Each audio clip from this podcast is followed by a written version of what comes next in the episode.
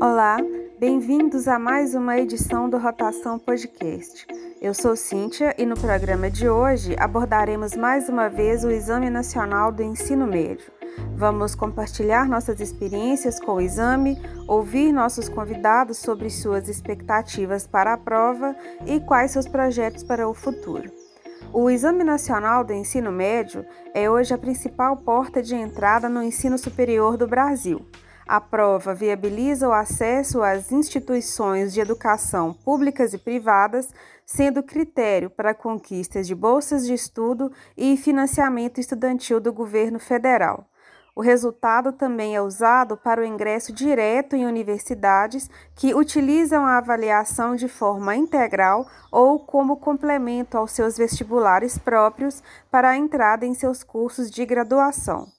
De acordo com o site do Educa Mais Brasil, o resultado do Enem é aceito também em universidades portuguesas. No site, você pode conferir a lista de universidades parceiras. Olá, meu nome é Júlio e o Enem desse ano será realizado nos dias 17 e 24 de janeiro de 2021. Para as provas impressas, no caso da prova digital, a grande novidade do Enem 2020, a aplicação ocorrerá nos dias 31 de janeiro e 7 de fevereiro. No site do INEP, você acompanha as informações sobre todas as etapas de realização do exame. É preciso estar sempre atento aos prazos e às informações sobre tudo este ano já que as regras e datas de aplicação da prova vêm sofrendo alterações em decorrência da pandemia da Covid-19. No primeiro dia de prova do Enem, as disciplinas são Ciências Humanas e suas tecnologias, Linguagens, Códigos e suas tecnologias e Redação. Já no segundo dia de prova do Enem, é a vez da Matemática, Código e suas tecnologias e Ciências da Natureza e suas tecnologias.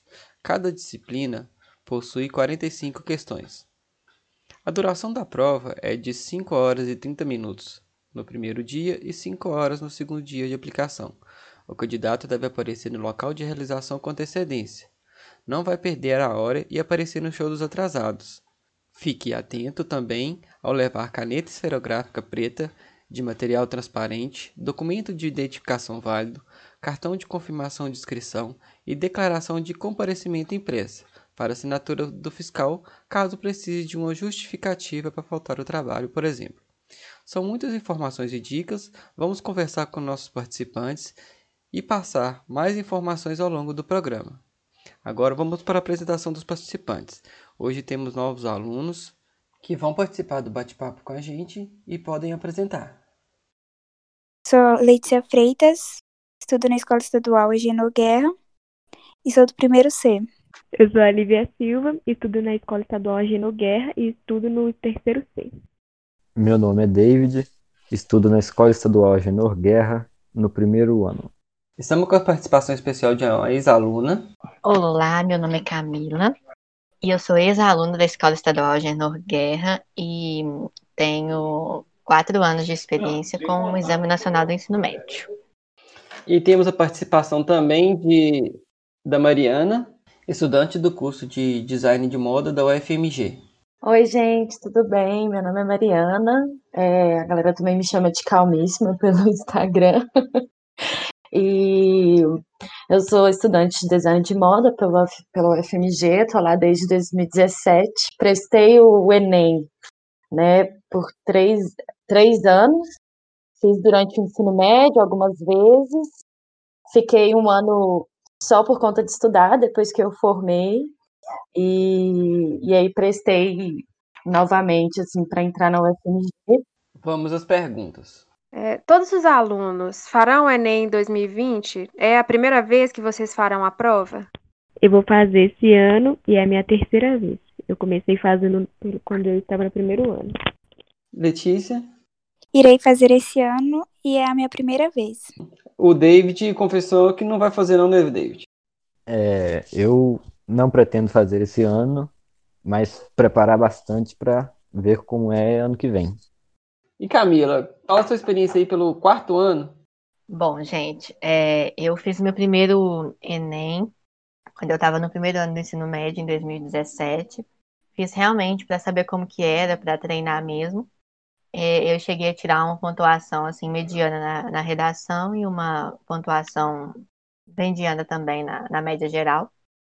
Em 2018, eu já fiz para testar o meu conhecimento, porque eu estudei, eu já tinha o conhecimento do primeiro ano do ensino médio, com o conhecimento do segundo ano do ensino médio, mais o cursinho online que eu fiz durante todo o ano de 2018, é, que eu, quando eu estava no segundo ano do ensino médio. É, tirei uma nota mediana também, e na redação eu cheguei a tirar 800 e pouco, na média geral, eu não, não me recordo muito bem. Eu acho que foi.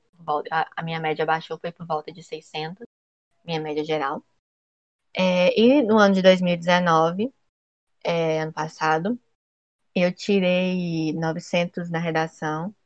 É, fiquei com 754 ou 764 de média geral.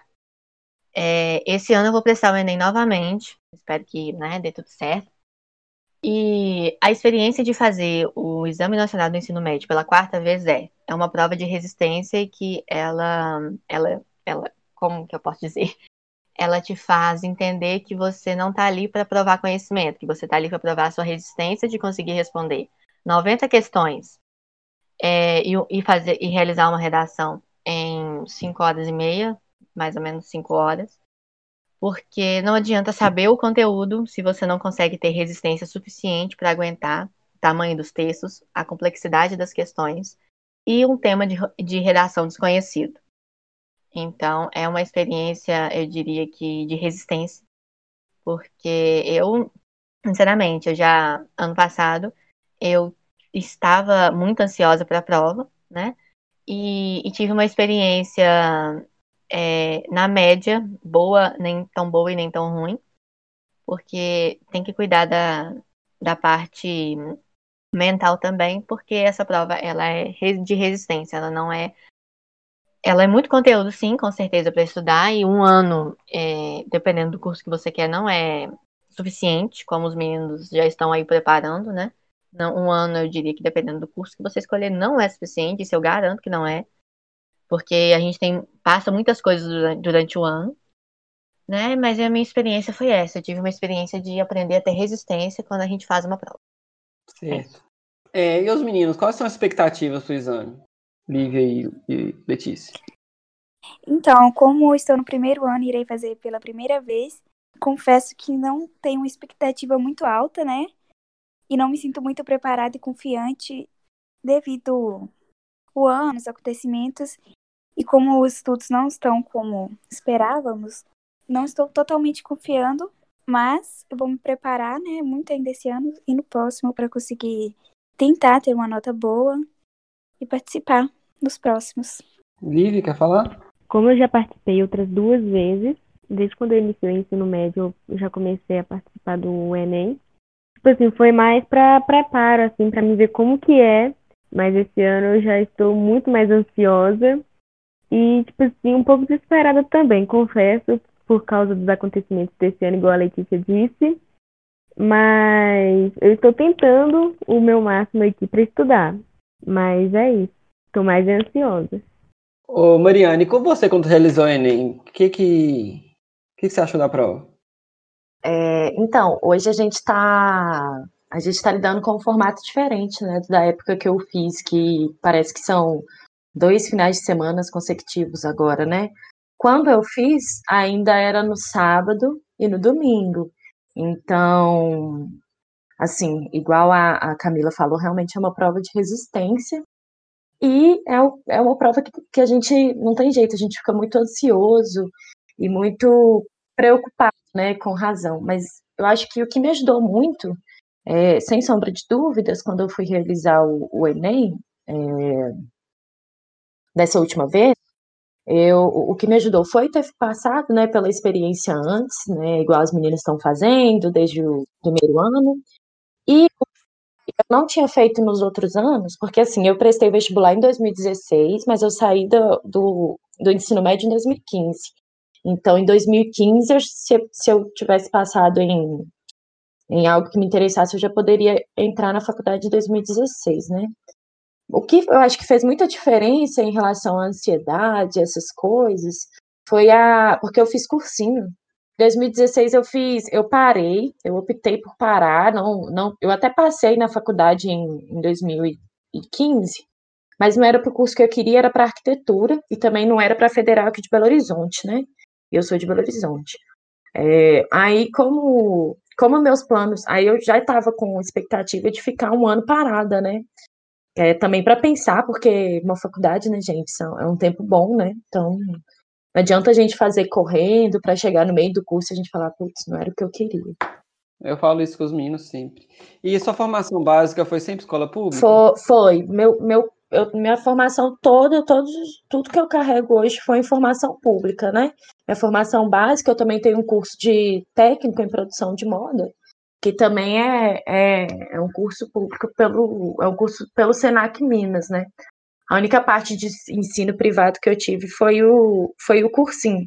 E aí o que eu estava falando que o que fez muita diferença foi que umas duas semanas antes do Enem, eles incentivaram muito a gente a fazer momentos de relaxamento, assim, tipo yoga, ou, ou só parar e fazer, fazer outras coisas, sabe? Porque se a gente não aproveitar o ano mesmo para para estudar, não é em duas semanas antes que a gente vai resolver, né? Então, assim, aproveite essas duas semanas, duas semanas antes, para poder, tipo, se desligar mesmo, assim, até dessa, dessa atmosfera de estudo e para desacelerar porque é, realmente é uma prova bem pesada, assim, a gente precisa estar com a mente mais aliviada. Foi o que foi uma prática que eu não havia feito em nenhuma dos, nenhum dos outros anos que eu tinha feito o Enem, entendeu?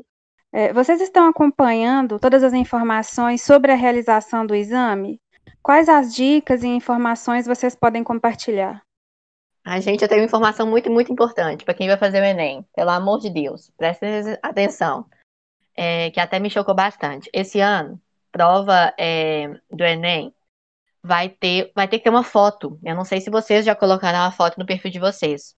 E essa foto só pode ser adicionada até dia 1 de outubro. Caso você não tenha uma foto é, em que dê para assim, sabe aquelas fotos de carteira de identidade, carteira de trabalho, fundo preto e branco, que aparece a do, do ombro para cima? Tem que ser essa foto, tem que estar tá dando para ver o rosto todo, fundo branco. Tem que colocar até o dia primeiro. Caso você não tenha essa foto, providencie o porquê. Senão você não faz a prova. Se, porque lá na, na prova no dia, agora vai ter a nossa carinha linda. É fica a dica aí, gente. É, eu confesso que eu, que eu não tô por dentro das informações do, do Enem, não. Mas o que vale, o que vale falar é que para quem né, tiver interesse nos cursos de artes e tudo mais, relacionado às artes, que são música, cinema de animação, moda, artes visuais, esses cursos eles precisam, eles são feitos, é, o vestibular ainda segue o modelo antigo, né, tradicional de ter uma etapa do Enem e a outra etapa é uma prova de habilidades. É, no meu caso, é, no meu caso que envolve desenho, eu fiz uma prova de desenho né? Mas para quem faz música, ou teatro, ou dança, faz uma prova nessas áreas.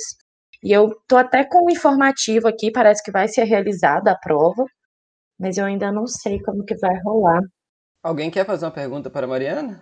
Então, como ele tinha, é, tinha falado, né, que você fazia o curso de design de modos no FMG, aí a gente queria saber o que você tem para contar sobre o curso de modas, Olha, o que eu tenho para dizer do curso, gente, é, é um curso muito prático, assim, é, diferente do, de, da maioria dos cursos, por exemplo, porque esse pessoal fica muito curioso, a gente quase não tem prova.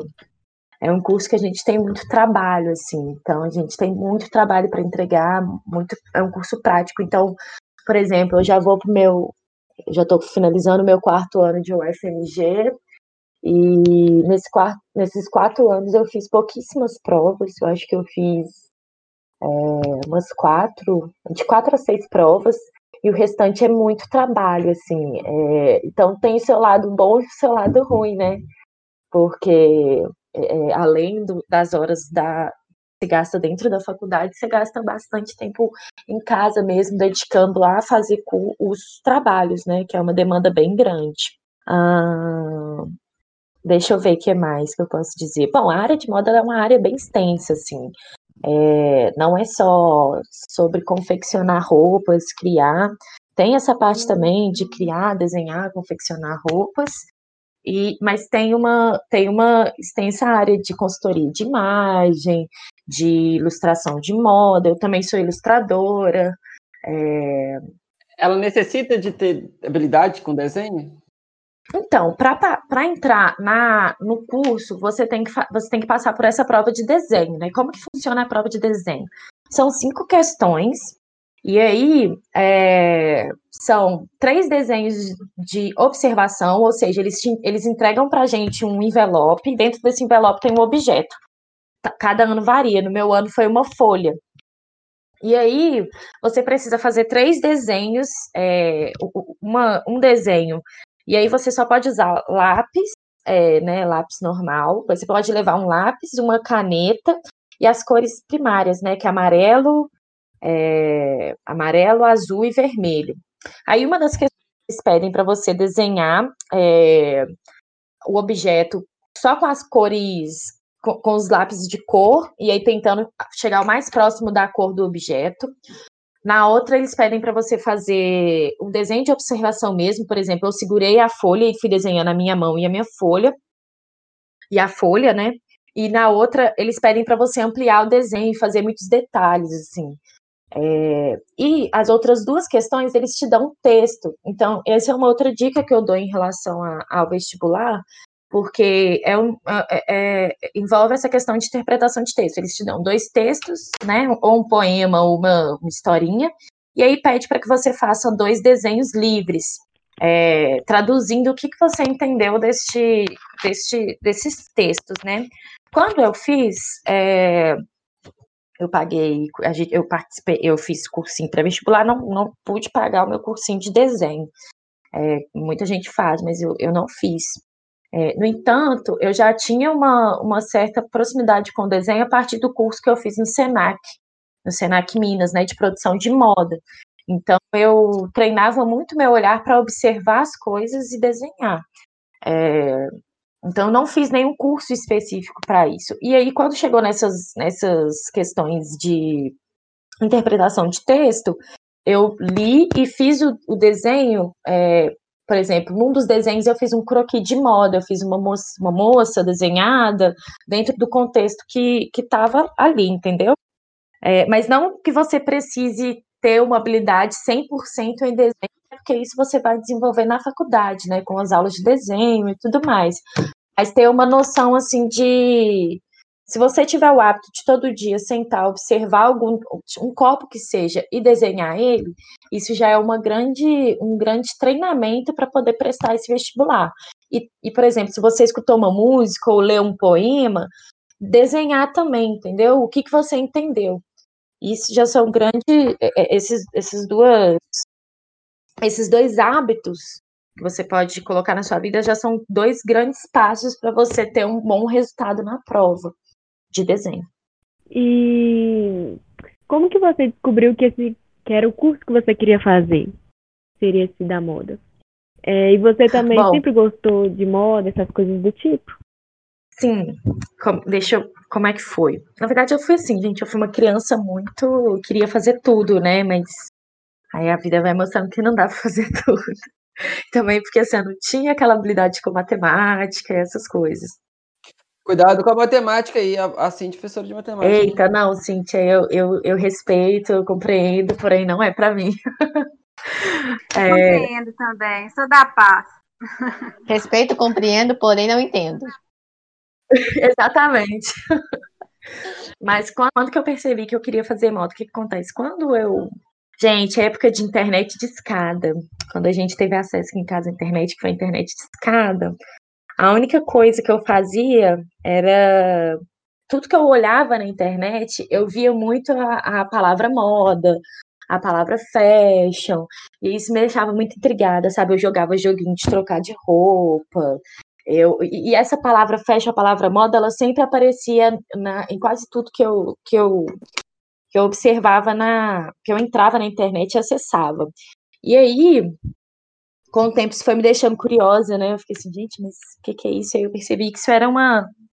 uma que isso era mesmo uma, uma, uma, um setor, né? Um sistema, uma indústria. E aí, quando eu era mais nova, eu tive uma experiência com, como modelo, sabe? É, passei um tempo nesse, nessa de, de modelo e, e, e, mas percebi que aquilo não era para mim, eu queria estar por detrás mesmo. E aí eu comecei a pesquisar, é, e aí quando eu já estava mais na fase adolescente, eu comecei a pesquisar sobre curso e formação na área de moda, assim, entender mais o que, que era. Eu entrava muito no site de revista, e, e aí eu fui compreendendo que era realmente aquilo que eu queria, porque era uma, era uma coisa que aparecia muito naturalmente, muito, muito de uma forma muito fluida na minha vida, assim. E foi aí que eu falei assim, poxa, é isso mesmo que eu quero fazer. E eu gostava sempre de desenhar muito, né? Eu gostava muito de desenhar. Não desenhava bonito, né? Mas desenhava. Fazia uns bonequinhos lá. Mais alguma coisa? Acho que só a pergunta que eu ia fazer, acho que meio que a da Lívia já respondeu, né? Que eu perguntar o que fez ela ter interesse nessa área. Sim. Quando você entrou na faculdade, era o que você realmente esperava? Então, quando eu entrei na faculdade, eu já tinha. Eu não era exatamente o que eu esperava, porque a gente espera uma série de coisas e, e, e, e não é assim, mas eu já tinha uma, uma noção do que, que era pelo. Isso é uma coisa boa se fazer, que eu tive acesso ao, ao curso do SENAC, né? Então ele me mostrou muito do que, que era esse lado é, profissional do, do campo da moda. Só que, assim, em, em algumas coisas não superou as minhas expectativas, em outras foi além do que eu esperava. Por exemplo, é, a, a, ilustração de moda não era uma área que eu, que eu nunca cogitei, ilustração em geral, e hoje em dia é, é, é uma das coisas que eu mais faço, que mais me dá retorno, assim. Mas é sempre assim, a gente vai com mil expectativas, né? Não só no curso, mas também nesse universo de nessa nova fase né, de universidade, e quando a gente vai ver, é, tem mil outras coisas que a gente não queria e mil outras coisas que a gente não esperava e que apareceu, entendeu? Mas, eu, assim, de, dizendo, eu acho que superou as minhas expectativas. É, a Camila fez um projeto como ser um estudante melhor na quarentena, que foi uma série de lives falando sobre esse tema, como dicas de estudos, o que ela faz para se manter motivada. Ô Camila, fala um pouquinho desse projeto para gente e o que você tem aprendido e compartilhando com essa iniciativa. Olha, esse projeto para mim foi um dos maiores presentes que eu poderia é, poderia dar para as pessoas e para mim mesmo. Eu aprendi muita coisa com muita gente, foi um, um aprendizado de lições que a gente leva não só para os estudos, mas para a vida. Um aprendizado que, assim, cada um tem, mesmo que a gente já saiba disso, você ouvir da boca de, outra pessoa é diferente. Cada um tem o seu ritmo, cada um tem os seus pontos fracos.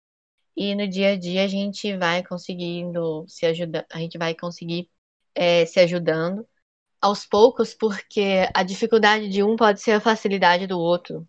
Então, se a, a minha dificuldade, por exemplo, em é, me concentrar em alguma matéria, pode ser a facilidade do outro em é, se concentrar em determinada matéria ou realizar realizar exercícios, fazer uma redação ou fazer um curso, seja qualquer coisa que a gente tenha conseguido realizar de produtivo nessa quarentena, porque não está sendo uma coisa fácil para ninguém, né? Então, se manter com foco. Hoje eu nem falo mais motivada, mas eu digo foco, ter foco, ter um objetivo nesse período que a gente está vivendo é, é muito difícil, né? Então eu aprendi que cada um tem seu tempo, cada um tem as suas necessidades e que nem todo mundo está conseguindo é, seguir o seu foco, seguir seu objetivo, que a gente no início do ano nós tínhamos uma expectativa e dois meses depois a gente já não sabia se essa expectativa continua sendo, continuaria sendo a mesma e se ela seria válida até para o resto do ano. Está sendo um ano totalmente conturbado, em que a cada dia a gente está tendo que é, remodelar o nosso, refazer a nossa agenda, refazer os nossos dias. Então, eu aprendi nesse, nesse projeto, nessa sequência de lives que eu fiz com vários professores e alunos, que está difícil para todo mundo e que não cabe a ninguém julgar o que o outro faz, o que o outro deixou de fazer, ou o que o outro poderia ter feito. Eu falo de disciplina, foco e objetivo.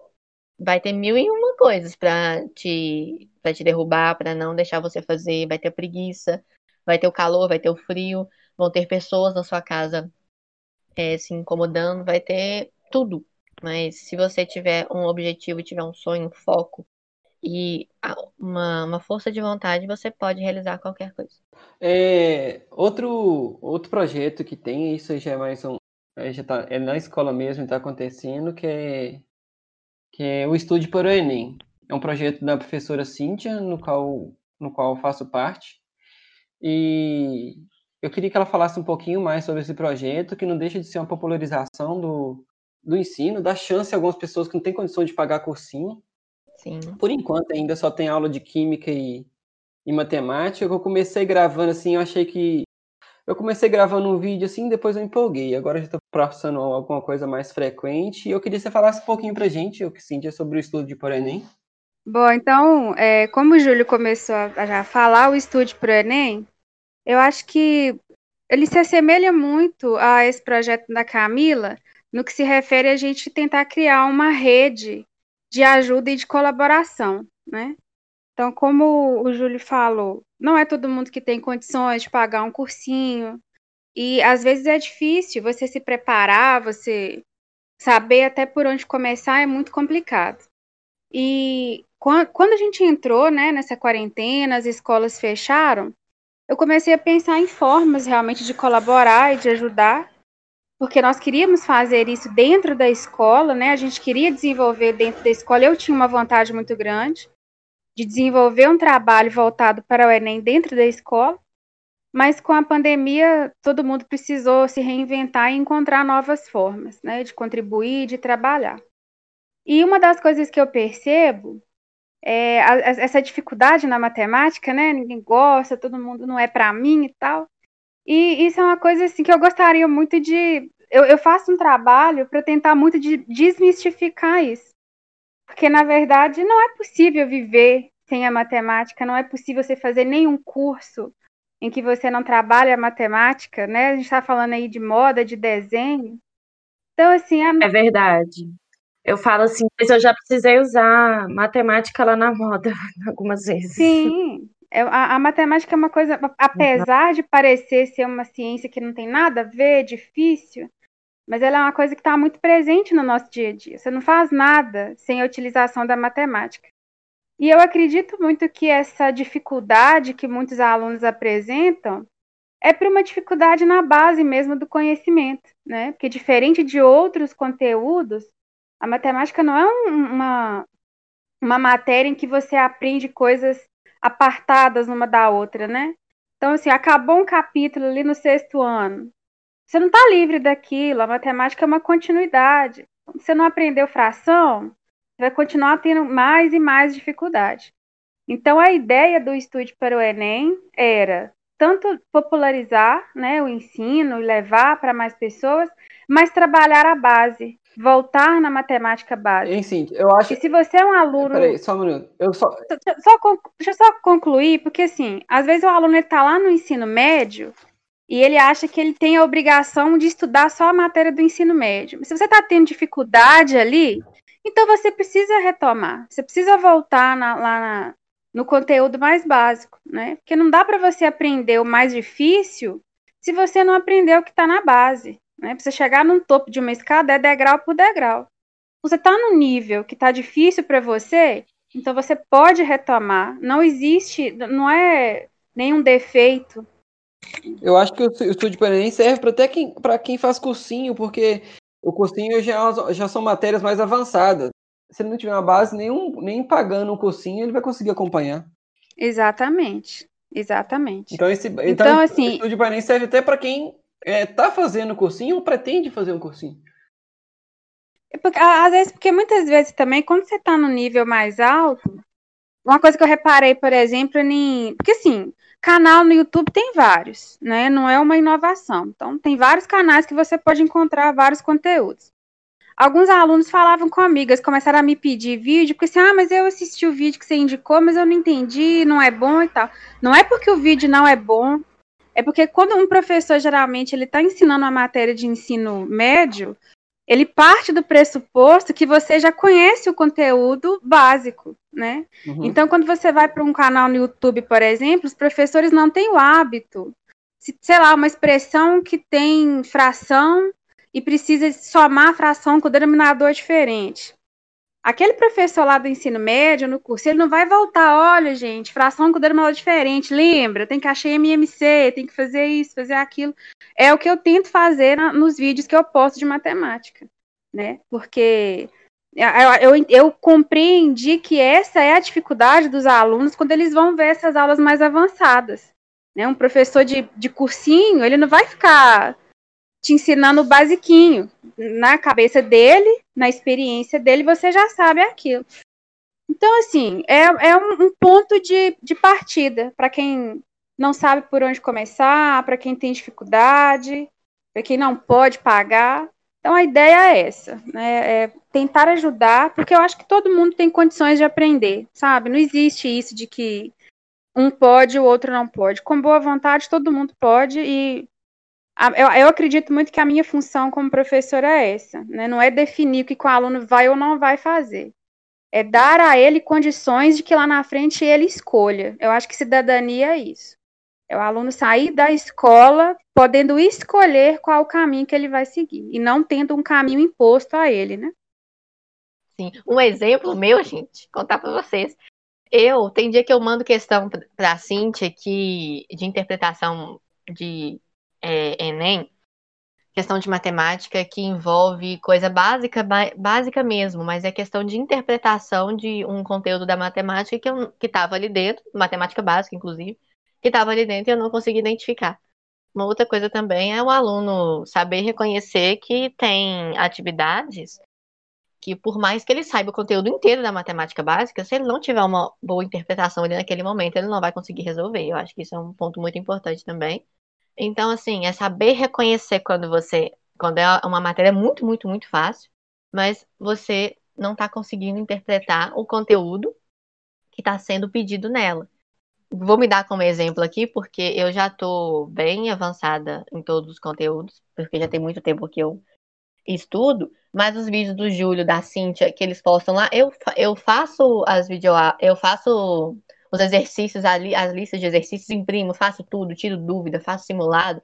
Por quê? E a, a gente aprende, tá, tentar, tem que estar tá sempre aprendendo, né? Porque pode ter um, uma dúvida que eu fiquei lá atrás, no conteúdo básico de química ou de matemática, em que a lista de exercício deles vai me tirar a dúvida.